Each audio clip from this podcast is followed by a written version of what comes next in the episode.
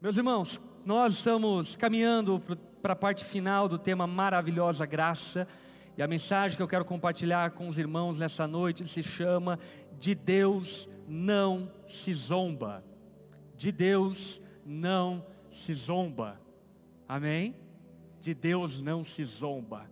Coloque seu cinto de segurança, se amarre na cadeira e vamos ouvir aquilo que Deus tem para falar a nós nessa noite. Para isso eu quero convidar você a abrir a tua Bíblia lá na carta de Paulo à igreja da Galácia, Gálatas capítulo 6, versículo 1 em diante. Gálatas capítulo 6, versículo 1 em diante.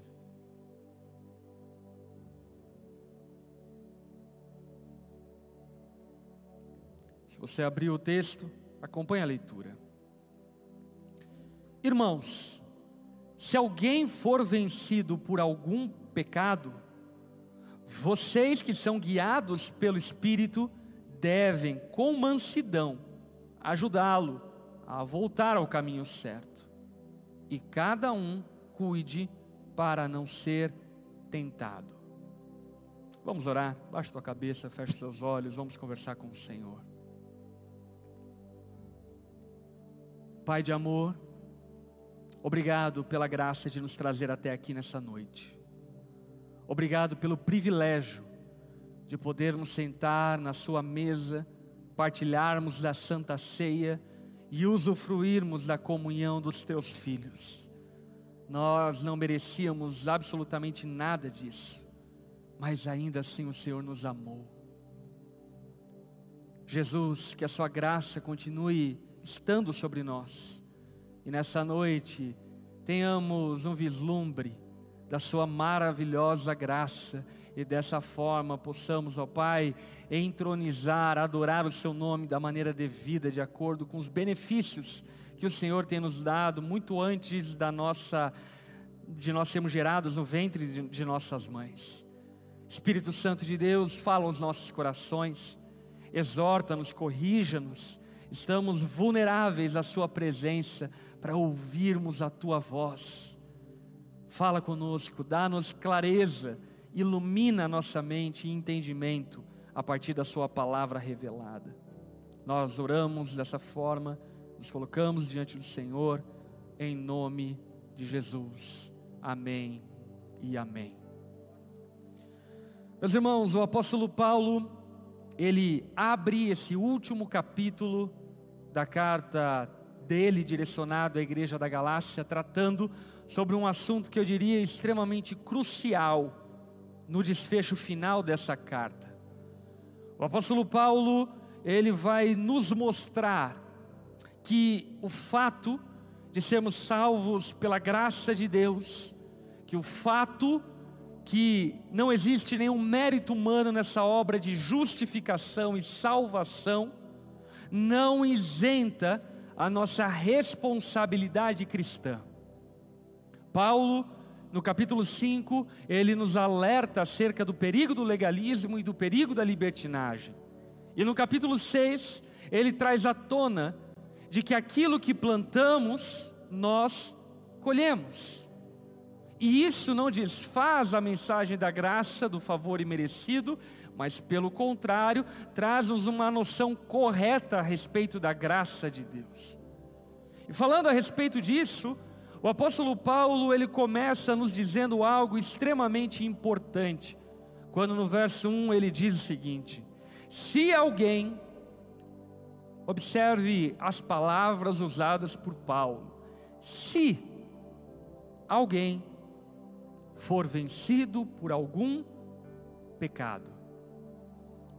Quando Paulo fala sobre isso, ele está, primeiro, pressupondo uma possibilidade, não uma regra, e segundo, ele está também pressupondo que essa pessoa que foi vencida pelo pecado está lutando contra o pecado, uma vez que ela foi vencida. Portanto, o que Paulo está trazendo à tona é algo valioso denotando e deixando evidente e claro para todos nós de que não existe cristãos que não estejam lutando contra o pecado. E se estão não lutando contra o pecado, na verdade cristãos não são. Todo verdadeiro cristão está numa luta, numa guerra permanente e perpétua contra os seus maus desejos, contra o pecado que habita dentro de si.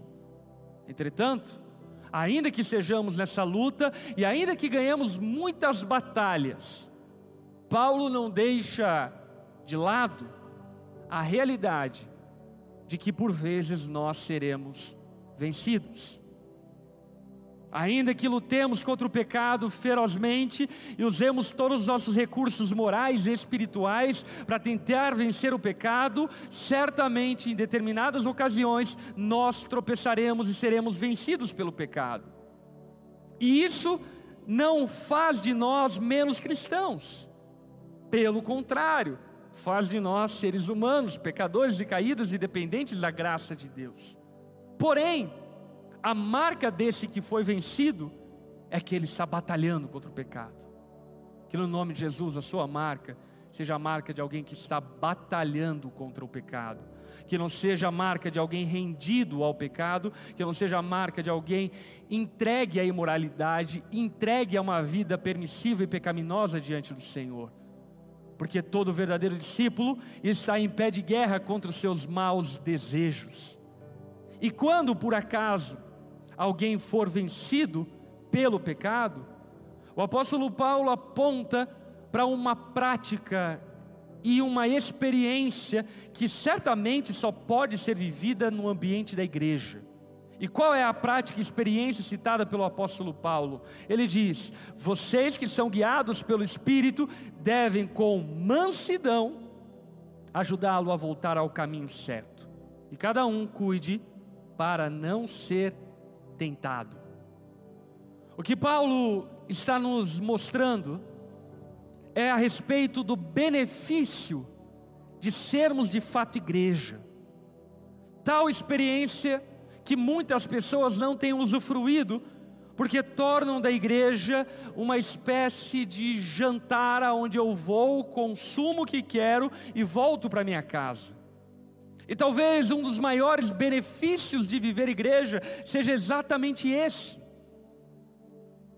O ser amado por outras pessoas, cheias do Espírito Santo, que podem nos ajudar a ser melhores. A igreja não é um ambiente de pessoas que não erram, mas é um ambiente de pessoas que, reconhecendo seus erros, estão lutando para vencê-los. E lutando para vencê-los, nós encontramos apoio e ajuda uns com os outros. Por esse motivo, uma das marcas de uma igreja genuína e de uma experiência cristã genuína é o ser exortado e o exortar. Não devemos fugir da correção. Deus disciplina aqueles a quem Ele ama, e em grande parte a disciplina do Senhor é administrada pela vivência da própria igreja, onde os nossos irmãos mais maduros podem nos corrigir dos nossos erros, seja através de uma pregação, seja através da convivência num serviço ministerial, seja através de um discipulado, seja através de um grupo pequeno. A igreja é esse ambiente aonde nós amamos as pessoas que por vezes caem em pecado e por amá-las, elas devem ser confrontadas acerca dos seus erros. Agora é óbvio que quando alguém cai em alguma espécie de pecado, os legalistas, eles usam dessa ocasião para espetacularizar a queda daquela pessoa. Mas um ambiente genuinamente cristão, quando alguém é surpreendido em pecado, o que se faz é amparar, cuidar, abrigar e cooperar para que essa pessoa vença a sua luta e a sua dificuldade, seja lá em qual área for. E diante disso, Paulo nos dá algumas direções. A primeira direção que eu queria salientar é: quem deve lidar com aqueles que caem? Paulo diz: aqueles que são guiados pelo Espírito. A correção deve ser espiritual e não carnal. O ambiente da igreja não é um ambiente de moralismo, frio e calculista, onde ficam se examinando a vida dos outros, esperando algum motivo para acusar e apontar o dedo. Não, o ambiente da igreja deve ser um ambiente espiritual e aqueles que são espirituais devem corrigir as pessoas no qual são surpreendidas em pecados e erros. Esses que são cheios do Espírito Santo têm a incumbência da correção, do trato e da disciplina em algumas ocasiões. E esses cheios do Espírito devem agir de qual forma? Eles devem confrontar. Meu irmão, escute aqui. Prefira a dor do confronto do que o afago da conveniência. Prefira alguém que te ame e te confronte nos seus erros, te tornando alguém mais parecido com Jesus, do que o afago da conivência de alguém que não se importa com você, ou até mesmo de alguém que não tenha maturidade e não seja cheia do Espírito para poder corrigir os seus erros e os seus equívocos. Ame as pessoas cheias do Espírito Santo que lhe confrontam. Agora é óbvio, essa pessoa cheia do Espírito que deve confrontar, ela deve confrontar com mansidão. Todo confronto deve ser e deve ser posto sobre o prisma da mansidão, sem violência, sem ódio, sem desejo de vingança e de querer prejudicar o outro. A correção precisa ser com mansidão. Muitas vezes, ao tentar ser usados por Deus, falhamos porque faltamos com mansidão. E ao confrontar nosso marido, esposa, filhos, amigos, irmãos, nós nos portamos de maneira orgulhosa, presunçosa e dessa forma deixamos de manifestar o amor necessário para a correção dos nossos irmãos. Por esse motivo, esses que se colocam na posição de serem usados por Deus para tratar, convencer do pecado aqueles que estão caindo no pecado, devem confrontar com mansidão e com humildade. Meu irmão, tome cuidado para que ao tentar levantar alguém, você também não caia. Quem está em pé, cuide para que não caia. Um dos princípios básicos da doutrina cristã, que eu e você deveríamos ter cravados no nosso coração, é a doutrina da depravação radical. Não há um justo sequer. Não há ninguém que faça o bem. Não há ninguém que ame a Deus. Todos se extraviaram e se voltaram-se contra o Senhor, seguindo o seu próprio caminho. Portanto, nunca a correção que deve ser vivida na experiência cristã deve ser vivida sob a plataforma da arrogância e da vaidade.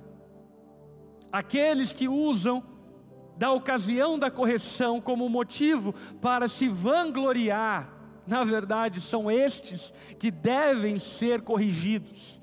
E são estes que devem ser orientados a retornar à prudência cristã, reconhecendo a sua fraqueza.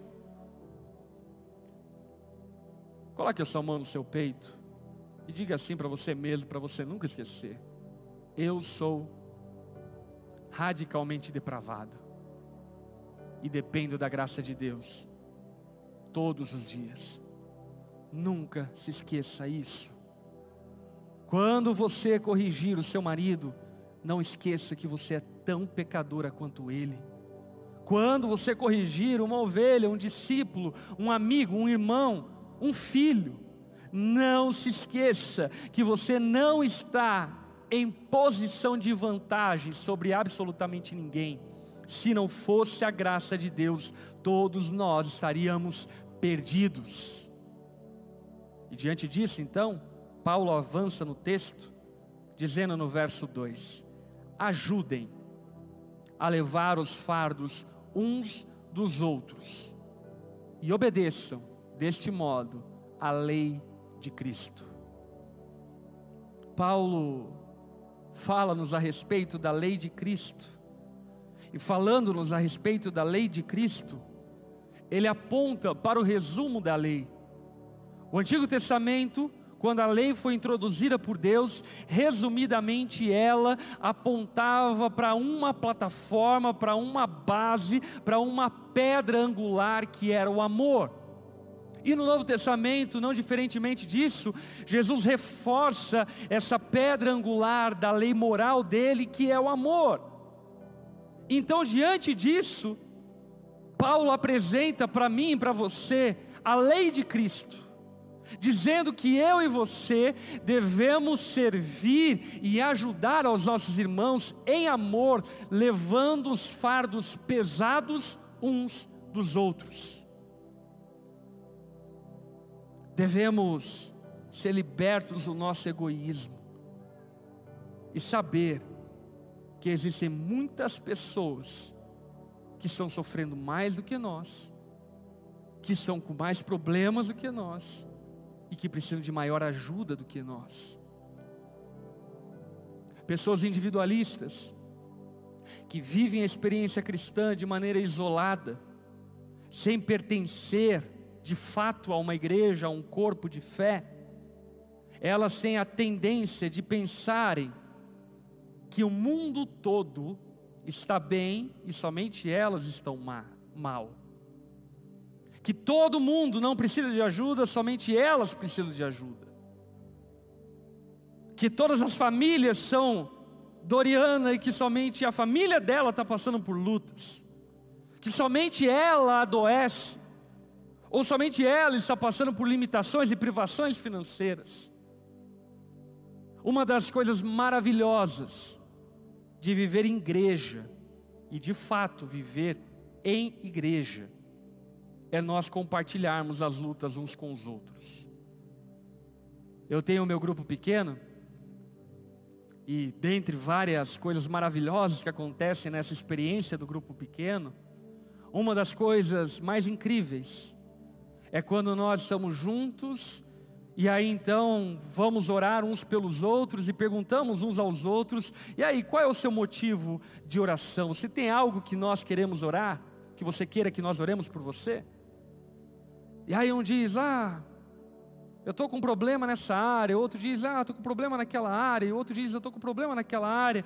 E quando você percebe, você vê alguém que está com câncer orando por alguém que está desempregado. E alguém que está desempregado orando pelo patrão da empresa X que está com dificuldade de pagar os seus funcionários. E nessa troca, de amor e de se importar um com o outro, levamos os fardos pesados uns dos outros. Você nunca irá vivenciar o cristianismo em sua plenitude se você ficar isolado na sua bolha. Você nunca vai usufruir o verdadeiro significado de ser corpo de Cristo se você ficar isolado no seu clã familiar. O apóstolo Paulo diz que nós devemos ser libertos disso e praticarmos a lei de Cristo, e a lei de Cristo, como o bom samaritano fez, é levarmos os fardos pesados uns dos outros, é nos importarmos com a dor uns dos outros, é dedicar a nossa vida de acordo com as nossas possibilidades e oportunidades para suprir a necessidade dos nossos irmãos. Os legalistas colocam fardos pesados nos ombros dos outros. Os cristãos, os discípulos de Jesus, os filhos de Deus, carregam os fardos pesados uns dos outros. E a pergunta que eu lhe faço, como cristão, como discípulo, como filho de Deus, é: qual foi a última vez que você se importou com o fardo de algum irmão na fé? Qual foi a última vez que você deixou de orar apenas por si próprio e gastou tempo da sua oração para orar por seus irmãos? Qual foi a última ocasião que, ao receber o seu sustento, você não olhou apenas para as suas próprias necessidades, mas reparou e percebeu a necessidade de pessoas ao seu redor?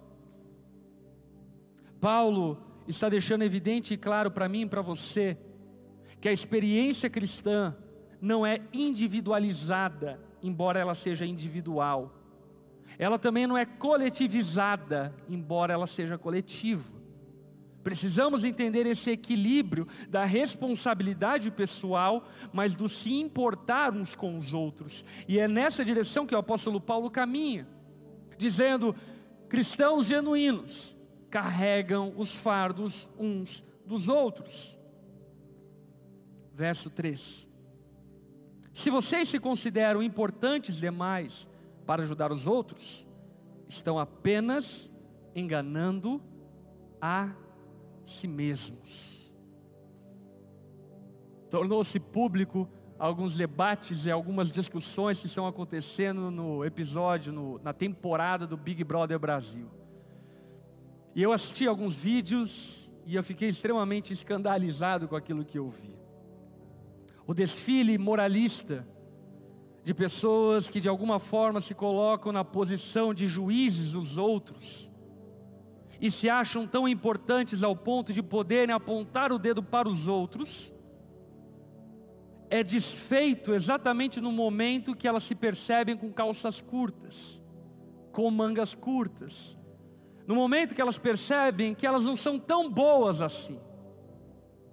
Eu vi um discurso da cantora de rap Carol Conká falando a respeito de um menino que estava lá na casa e destrinchando moralismo e falando isso, aquilo, outro e tudo mais, e poucos dias depois, a maré voltou-se contra ela e ela levou uma baita de uma rasteira porque ela também foi surpreendida no seu erro. Esse essa situação que talvez alguns estejam acompanhando e vendo é muito curiosa porque aponta exatamente para isso que Paulo está dizendo. Não se achem importantes demais. Ah, porque eu tenho 30 anos de igreja. E daí? Ah, porque eu sou líder. E daí? Porque eu sou rei. E daí? Natã, o profeta, foi exortar o rei Davi, porque o rei Davi precisava ser corrigido dos seus erros. Entendam, meus irmãos, que ainda que Deus organize a sua igreja e a sociedade em ordens hierárquicas, essas ordens hierárquicas não simbolizam e não apontam para níveis de espiritualidade. Elas simplesmente são ordens organizacionais. Eu sou tão pecador quanto você, e você é tão pecador quanto eu. Eu e você dependemos tanto da graça quanto eu e quanto você depende. Dependemos mutuamente um do outro e da graça do Senhor porque se não for a graça do Senhor, estaremos perdidos. Portanto, não devemos nos considerar importantes demais para ajudar os outros. Esses que se procedem dessa forma estão apenas enganando a si mesmos. Ah, eu tenho muitas ocupações. Lembra da parábola do bom samaritano contada por Jesus, quando ele é questionado e perguntado: quem é meu próximo? Ele fala sobre o sacerdote que passa de largo, ele fala sobre o levita que passa de largo, mas ele fala sobre o samaritano que se importa com o homem que foi roubado e estava na beira do caminho precisando de socorro e ajuda. O sacerdote se achou importante demais, o levita se achou importante demais, mas aquele samaritano se importou. Escute aqui, que você tenha um coração como daquele samaritano que nós tenhamos um coração como o de Jesus, que se importa, que se importa com os fardos e pesos uns dos outros, e não nos julguemos tão importantes, ao ponto de não descermos o nosso salto e ajudar as pessoas que precisam da nossa ajuda. Paulo continua avançando, agora no verso 4, dizendo: Cada um preste muita atenção em seu trabalho Olhe para quem está ao teu lado e diga para essa pessoa: preste atenção no seu trabalho. Pois então terá satisfação de havê-lo feito bem, e não precisará se comparar com os outros. Por vezes nós podemos adquirir um mau hábito, um mau costume, de comparar o êxito da nossa vida cristã, comparando aos outros ao nosso redor. Ah, o meu casamento está ruim, mas o outro, ei. Eu sou um péssimo marido, mas o marido da Joaninha é muito pior do que eu. Eu sou um péssimo cristão, mas aquele lá da igreja, aquele lá é pior do que eu. Paulo ele nos ensina um princípio básico da vida cristã. A nossa comparação nunca deve ser com o outro. A nossa comparação deve ser com a lei do Senhor, que reflete o próprio caráter de Deus. E comparando-se à lei do Senhor, certamente todos nós perceberemos que não somos aquela belezura toda, que precisamos muito de amparo, ajuda e socorro. Agora, quando nos rendemos à comparação com os outros, cedemos exatamente ao equívoco que Paulo comenta no versículo 3, quando ele diz sobre considerar-se importante mais do que os outros. Portanto, cada um preste atenção em seu trabalho. Tome conta da sua família como alguém que sabe que prestará contas diante de Deus. Seja zeloso pelas coisas diante da lei do Senhor e não diante de comparativos performáticos com as pessoas ao seu redor. Paulo procede, prossegue, dizendo no verso 5 algo fundamental. Porque cada um de nós é responsável por sua própria conduta. Olha que coisa curiosa. Versículos anteriores, o apóstolo Paulo diz que nós devemos levar os fardos pesados uns dos outros. E agora Paulo diz que cada um é responsável por sua própria conduta. Mas espera aí. Paulo está falando que a gente deve viver em corpo ou não? Porque agora ele fala que nós devemos atentar para a nossa própria conduta e carregar as nossas próprias malas e pesos. Mas anteriormente Paulo fala sobre levar os pesos uns dos outros. O que Paulo está querendo dizer com isso? O que Paulo está dizendo com isso é que a experiência cristã não é como, por exemplo, no comunismo, onde nós nos perdemos na coletividade e perdemos toda a nossa individualidade. O que Paulo está dizendo é que a experiência cristã, ainda que seja vivenciada em comunidade, em corpo, em coletivo, ela também é individual. E ao falar sobre isso, Paulo, inclusive, usa um trocadilho de palavras que nos faz entender precisamente o que ele quer dizer. Quando Paulo anteriormente fala sobre carregarmos os fardos uns dos outros, ele diz: carreguem os fardos pesados uns dos outros. E quando aqui o apóstolo Paulo fala sobre carregar o seu próprio fardo, ele não usa a expressão fardo pesado.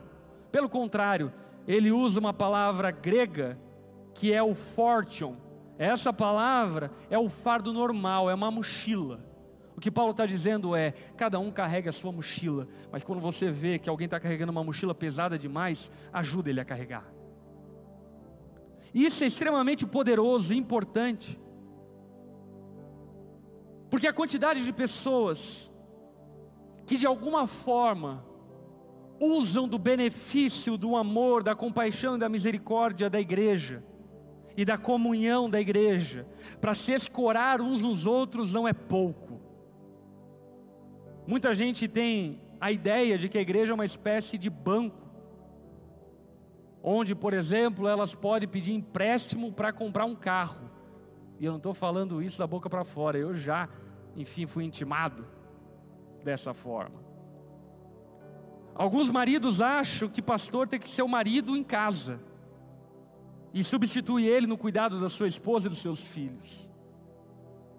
Outras pessoas pensam que a educação dos filhos deve ser terceirizado com o ministério infantil e que a igreja tem a obrigação de cobrir certas lacunas da vida que na verdade são de responsabilidade própria.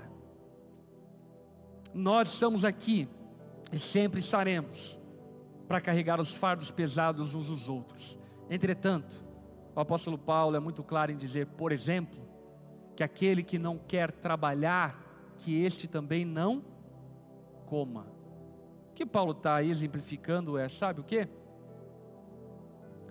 Talvez alguém esteja passando por um tempo de limitação profissional. A crise bateu na porta, muitas pessoas ficaram desempregadas. E ficaram desempregadas por força maior. E esse é o momento onde a igreja deve amparar e suportar estes que não queriam estar nessa situação, pelo contrário, são trabalhadores e precisam de ajuda, e por esse motivo a igreja deve amparar. Nós, como irmãos na fé, devemos amparar. Entretanto, a igreja não é o lugar onde as pessoas se isentam das suas responsabilidades pessoais e individuais. Muitas pessoas alimentam expectativas surreais a respeito da igreja, a respeito do grupo pequeno, a respeito do discipulador. Meu irmão, discipulador nenhum é terapeuta. Ainda que alguns possam ter formação psicológica, em psicologia, em terapia, é necessário que você compreenda e entenda que a profissão dele é essa, o exercício cristão dele na igreja, como um discipulador, é de cuidar de você e ensinar a palavra de Deus, e ponto final. Tome cuidado, para não lançar aquilo que é responsabilidade sua sobre os ombros dos outros. Presta atenção. Ninguém poderá entrar nos céus no seu lugar se Cristo te chamou. Ninguém pode ofertar no seu lugar se Deus te confiou a provisão. Ninguém pode ser pai dos teus filhos se você os gerou e está vivo. Ninguém pode adorar em seu lugar se você tem fôlego. Ninguém pode orar suas orações se você tem comunhão com Deus. Ninguém pode trabalhar por você se podes trabalhar. Ninguém pode pagar suas contas se você não gosta de trabalhar. Ninguém pode cuidar da sua esposa se você é o marido dela. Princípios básicos, mas fundamentais para nós entendermos que a igreja é um lugar coletivo, mas ao mesmo tempo nós somos seres individuais. Devemos nos entregar em carregar os fardos pesados uns dos outros, mas devemos assumir nossas responsabilidades. E não nos ausentarmos dela, porque certamente seremos cobrados acerca dessas responsabilidades que nos foram atribuídas. O apóstolo Paulo, então, deixa evidente nessa sessão de versículos que nós lemos até aqui, a relação terapêutica que a igreja deve viver uns com os outros.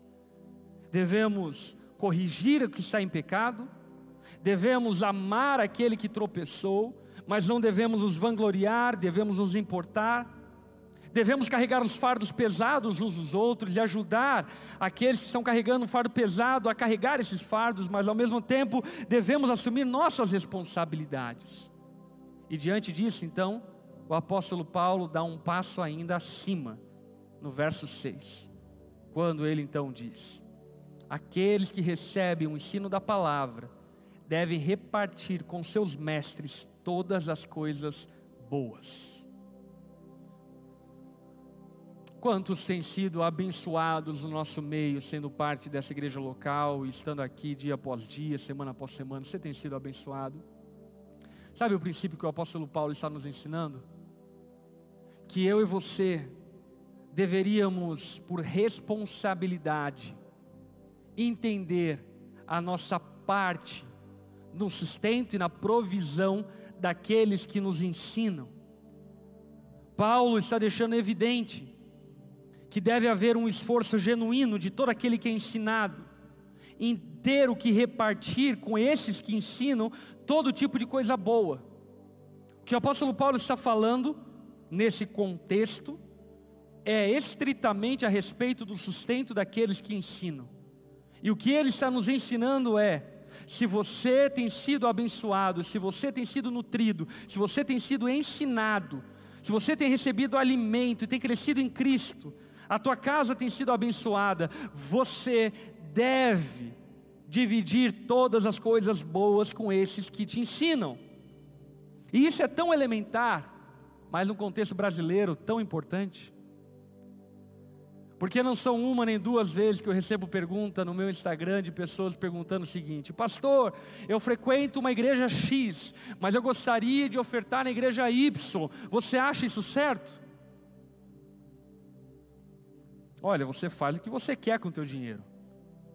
Agora, você acha certo você ser abençoado, nutrido, cuidado, exortado, corrigido, amado, aceito, participante de uma igreja local, e sendo tudo isso nessa igreja local, você simplesmente olhar para ela e falar: hum, não vou ajudar, vou ajudar outra coisa.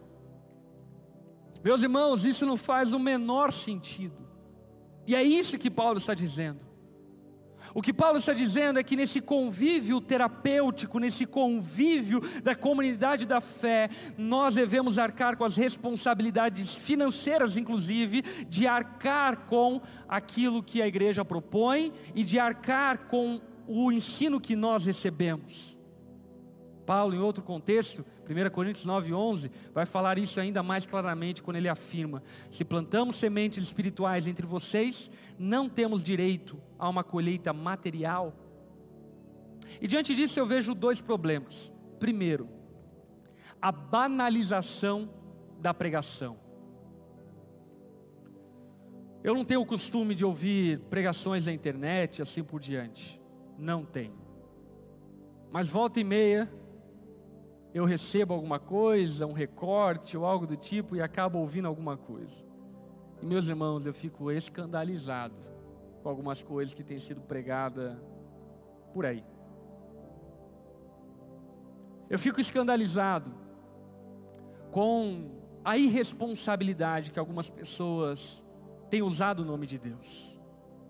Tiago já nos alertou em relação a isso. Não queira muitos de vós ser mestres não tem nenhum problema em você não ser um pregador e uma pregadora. E se você não é, não queira ser, a não ser que Deus te separe e te chame para esse nobre ministério. Por que, que eu estou afirmando isso? Porque tem muitas pessoas pensando que são obrigadas, em nome de Deus, por exemplo, a serem pregadores de rede social e falam cada bobagem, que mais atrapalha do que ajuda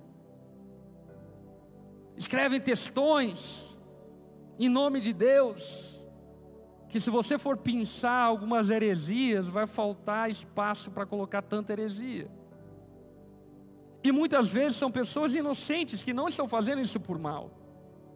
E diante disso, o que Paulo está querendo nos trazer à tona é que nós deveríamos valorizar aqueles que nos nutrem com a palavra de Deus e investir nesse ambiente para que esse ambiente prospere. Não deveríamos banalizar a pregação e tampouco desvalorizar aquilo que é santo, aquilo que glorifica a Deus. Então, diante disso, verso 7. E aqui nós vamos caminhando para a reta final. Não se deixe enganar, ninguém pode zombar de Deus. A pessoa sempre colherá aquilo que semear. Quem vive apenas para satisfazer sua natureza humana, colherá dessa natureza ruína e morte. Mas quem vive para agradar o Espírito, colherá do Espírito a vida eterna. Portanto, não nos cansemos de fazer o bem, no momento certo, teremos uma colheita de bênçãos, se não desistirmos. Paulo nesse livro, nessa carta, nessa epístola, aonde ele fala sobre graça desde o primeiro versículo até o último versículo, ele nos fala algo que parece que ele está contrariando tudo que ele falou, mas certamente não está. O que Paulo está querendo que eu e você saibamos é que ainda preste atenção que ainda que a nossa justificação, a nossa salvação só acontece por meio da graça de Deus e não existe mérito algum nosso nisso. Ele está querendo deixar claro e evidente que isso não elimina o princípio da semeadura e colheita. Ninguém pode semear salvação e colher salvação, mas você pode semear um casamento ruim e colher uma família péssima ainda que você seja salvo. Você pode semear estudos e colher uma boa profissão. Você pode semear bons investimentos e colher um bom rendimento. O que Paulo está dizendo é: não se deixe enganar, não usem da mensagem da graça de maneira equivocada para viver uma vida preguiçosa, negligente, encostada, de braços cruzados, esperando que o favor e a bênção de Deus venha sobre a sua vida. No que diz respeito à salvação, sem sombra de dúvidas, aquele que crê em Jesus Cristo será salvo. Agora, no que diz respeito à vida, eu e você precisamos entender que o homem é livre para escolher o que planta, mas não é livre para escolher o que colherá. De Deus não se zomba. Se vivemos uma vida medíocre, mesquinha, avarenta na plantação, teremos de igual forma uma plantação, uma colheita vazia, sem muitos frutos, e não teremos absolutamente nada para colher se não plantarmos. Portanto, Paulo traz à tona esse princípio elementar e universal, o princípio da semeadura e da colheita, nos reforçando que tudo aquilo que nós plantarmos, nós colheremos. John Stott, ele afirma que o princípio da semeadura e colheita fala-se a respeito do ministério cristão, da santidade cristã e das boas obras. O que Paulo está dizendo é: aqueles que praticam boas obras colherão bons frutos do seu plantio. Aqueles que plantam esforço em viver em santidade colherão santidade. Aqueles que se entregam ao ministério de Cristo serão recompensados em relação a esse ministério. E o que Paulo está dizendo, e o John Stott disse, não contraria aquilo que o próprio Cristo disse, quando lá em Marcos 10, 29, ele afirma: eu lhes garanto que todos que deixaram casa, irmãos, irmãs, mãe, pai, filhos, propriedades, por minha causa e por causa das boas novas, receberão em troca, neste mundo, cem vezes mais casas, irmãos, irmãs, mães, filhos e propriedades, com perseguição, e no mundo futuro terão a vida eterna. É muito importante essa fala do apóstolo Paulo, porque eu já vi muitas pessoas se apropriarem da mensagem da graça de maneira equivocada, e abraçando essa mensagem da graça de maneira equivocada, se iludindo ao pensar que ficarem de braços cruzados vendo a vida acontecer, vai atrair para elas bênçãos. O nome disso, meu irmão, não é graça de Deus, é positivismo. O nome disso é mentalização, que não tem nada a ver com o cristianismo. Pelo contrário, é completamente oposto à fé cristã. Na fé cristã, eu e você precisamos compreender que se queremos colher um salário no fim do mês, temos que trabalhar um mês. Se queremos viver uma igreja extraordinária, temos que investir nessa igreja. Se queremos ser pastores que ensinem a palavra de Deus de maneira tal que cresçamos em conhecimento e na palavra de Deus, temos que sustentar esses pastores. Se queremos ser filhos educados, temos que discipliná-los. Se queremos ser uma família unida, temos que ter tempo juntos. De Deus não se zomba. E quanta gente tem tentado usar da graça de Deus como motivo para zombar do próprio Deus. A graça de Deus, sem sombra de dúvida, não é uma motivação para cruzarmos nossos braços e ver a vida passando na nossa janela. O fato de estarmos seguros na salvação, o fato de não ter o poder do pecado atuando sobre nós de tal forma que não possamos vencer o pecado, não é uma desculpa para negligenciarmos nossas responsabilidades e deixarmos de carregar as nossas mochilas. De Deus não se zomba. Aquilo que o homem plantar, certamente colherá. Verso 10, e aqui nós encerramos. Por isso, sempre que tivermos oportunidade, façamos o bem a todos, especialmente aos da família da fé.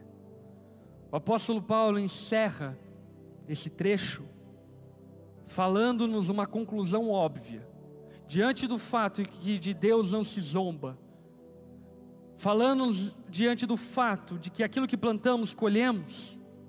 Paulo então faz uma afirmação categórica, nos afirmando que devemos fazer sempre o bem de acordo com a nossa oportunidade.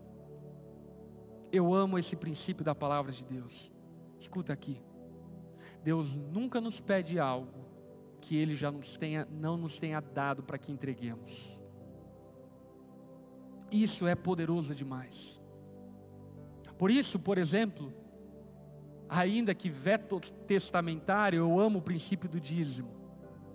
Porque o dízimo é um percentual daquilo que nós recebemos. Nós não entregamos aquilo que não recebemos, entregamos aquilo que temos. E o que Paulo está dizendo é: você tem a oportunidade, faça alguma coisa. Faça alguma coisa. Tem algum irmão precisando de ajuda? Não diga para ele, Deus te abençoe se você pode ajudar. Você tem um quarto na sua casa, acolha alguém na conferência da igreja. Você tem uma vaga no seu carro, descubra algum irmão que vem no mesmo culto que você e ofereça carona a ele. Se você tem a oportunidade para fazer o bem, faça. E Paulo está dizendo isso não numa mentalidade franciscana. O que ele está nos falando e nos afirmando é que se nós usarmos dessa oportunidade de fazer o bem, nós colheremos o bem. Em outras palavras, o que Paulo está dizendo é: abençoar as pessoas ao seu redor é uma oportunidade de investimento na sua própria vida. Quando você estende a mão para o um necessitado, algum dia esse necessitado vai estender a mão para você. E para que isso não fique apenas no clichê, eu vou contar uma experiência muito legal que nós vivemos algum tempo atrás. Quando a igreja ainda era na Anitta Garibaldi, no prédio da Anitta Garibaldi, vinham muitos moradores de rua até nós pedir ajuda e socorro, muitos, muitos mesmo, era infindável porque a rodoviária era perto, então as pessoas da rodoviária sempre caminhavam para a igreja, porque diziam, ah, lá na Onda Dura eles ajudam. E aí então fazia aquela fila de, fila de NSS para ajudar. E nós separávamos um, uma porcentagem, um valor da nossa contribuição e arrecadação para ajudar aquelas pessoas, comprando passagem para mandar elas de volta para casa delas. E aí várias vinham, ah, eu vim de Blumenau para trabalhar e não achei trabalho e quero voltar para casa. Aí a gente ia até a rodoviária, comprava uma passagem, botava no ônibus e mandava. E eu sempre ficava meio tipo, que coisa, né? Será que a gente está desperdiçando dinheiro? Porque a gente está ajudando esse monte de gente. Deus lá sabe aonde vão parar, o que vão fazer. E eu sempre fiquei com um sentimento de que aquilo talvez seria um desperdício.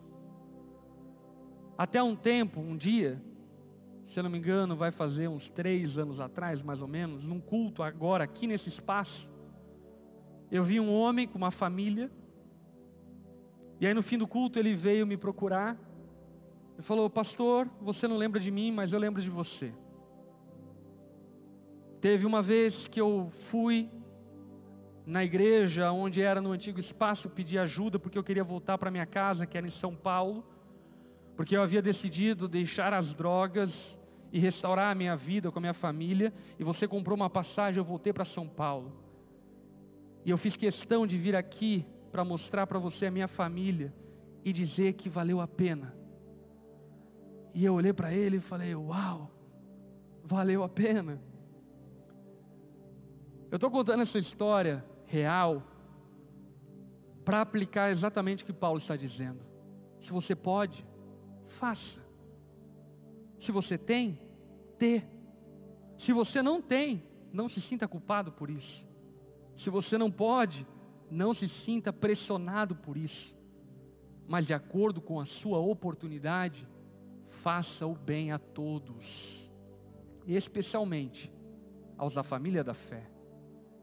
E diante disso, então, o apóstolo Paulo, ele encerra deixando-nos uma tônica. Qual tônica? Escute aqui. A tua maior responsabilidade, sem sombra de dúvida, é a sua família sanguínea. Nunca tire leite da tua casa para colocar na igreja. Nunca desampare a sua esposa, os seus filhos para dar para os outros. Nós devemos dar daquilo que transborda, não daquilo que sobra, mas daquilo que nos é oportunizado. Se na tua casa teus filhos estão bem, tua esposa está bem, as coisas estão supridas, sirva a igreja. Se elas não estão, é tempo de você cuidar da sua casa. Precisamos ter maturidade e sabedoria para lidar com isso. Paulo deixa evidente em outro momento que a primazia do serviço cristão é a sua família. Porém, depois que a nossa família está organizada, as necessidades supridas, Paulo então aponta para o serviço da igreja, dizendo: Ei, se envolva, se preocupe, se você tem a oportunidade, colabore, faça parte, se você pode, dê. Abençoe as pessoas por meio e através da igreja.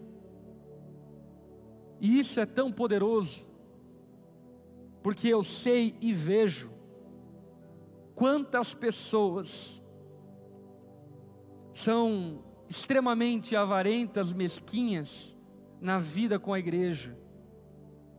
Mas essa mesma mesquinharia e avareza não se apresenta quando, por exemplo, elas vão em um show ou fazer qualquer outra coisa. Paulo está dizendo: a tua família está cuidada? Ok, agora é hora de cuidar da igreja. Agora é hora de cuidar dos teus irmãos que estão do seu lado.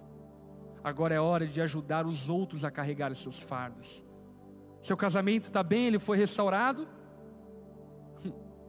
Não é hora de você pegar teu carro, esquecer do mundo e cuidar da tua família. É hora de você ajudar outros casamentos. Seus filhos estão bem, estão educados? Não é hora de você lavar as mãos e ver o ciclo pegando fogo nas famílias ao seu redor. É hora de cooperar, de ajudar aqueles que precisam de ajuda.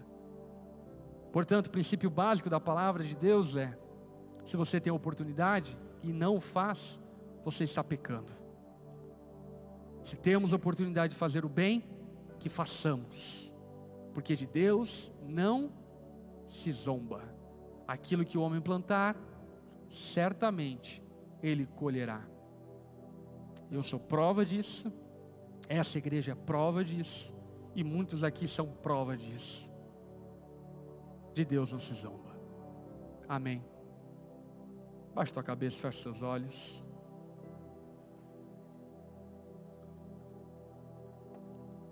Ou melhor, coloque-se em pé. Nós já vamos orar para encerrar.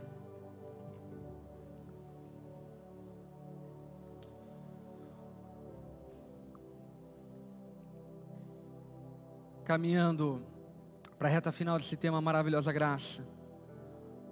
Paulo nos traz essa incrível mensagem de realidade. Não devemos negligenciar nossas responsabilidades. Que no nome de Jesus você não negligencie as oportunidades que o Senhor tem lhe dado para que você o sirva e o glorifique através da sua vida. Deixa eu orar por você. Senhor Jesus, obrigado por essa noite maravilhosa que tivemos aqui. Obrigado por Sua palavra que é viva e eficaz, mais afiada do que uma espada de dois gumes. Obrigado, porque o Senhor desfaz os nossos equívocos e enganos de maneira tão poderosa e sobrenatural. O Senhor tem sido bom conosco e nós reconhecemos a Sua bondade. Jesus, ajude-nos a viver de tal forma que tenhamos o que colher a partir do nosso plantio. Que não sejamos mesquinhos, retentores no plantar, mas pelo contrário, havendo oportunidade, que plantemos e plantemos com fartura, para que o Senhor seja glorificado e para que não falte frutos ao nosso redor a partir do plantio que nós depositamos na Sua presença. Ensina-nos a vivermos esse caminho, Jesus, de generosidade, de compartilhamento, de comunidade. Abençoe-nos assim. Pai, que teu amor seja sobre teu povo, sobre a tua família. Jesus, que a sua graça transborde sobre nós. Espírito Santo, que seu consolo possa guiar a tua igreja, o teu povo, de acordo com a sua vontade. Nós oramos e nos colocamos diante do Senhor, em nome de Jesus. Amém e amém.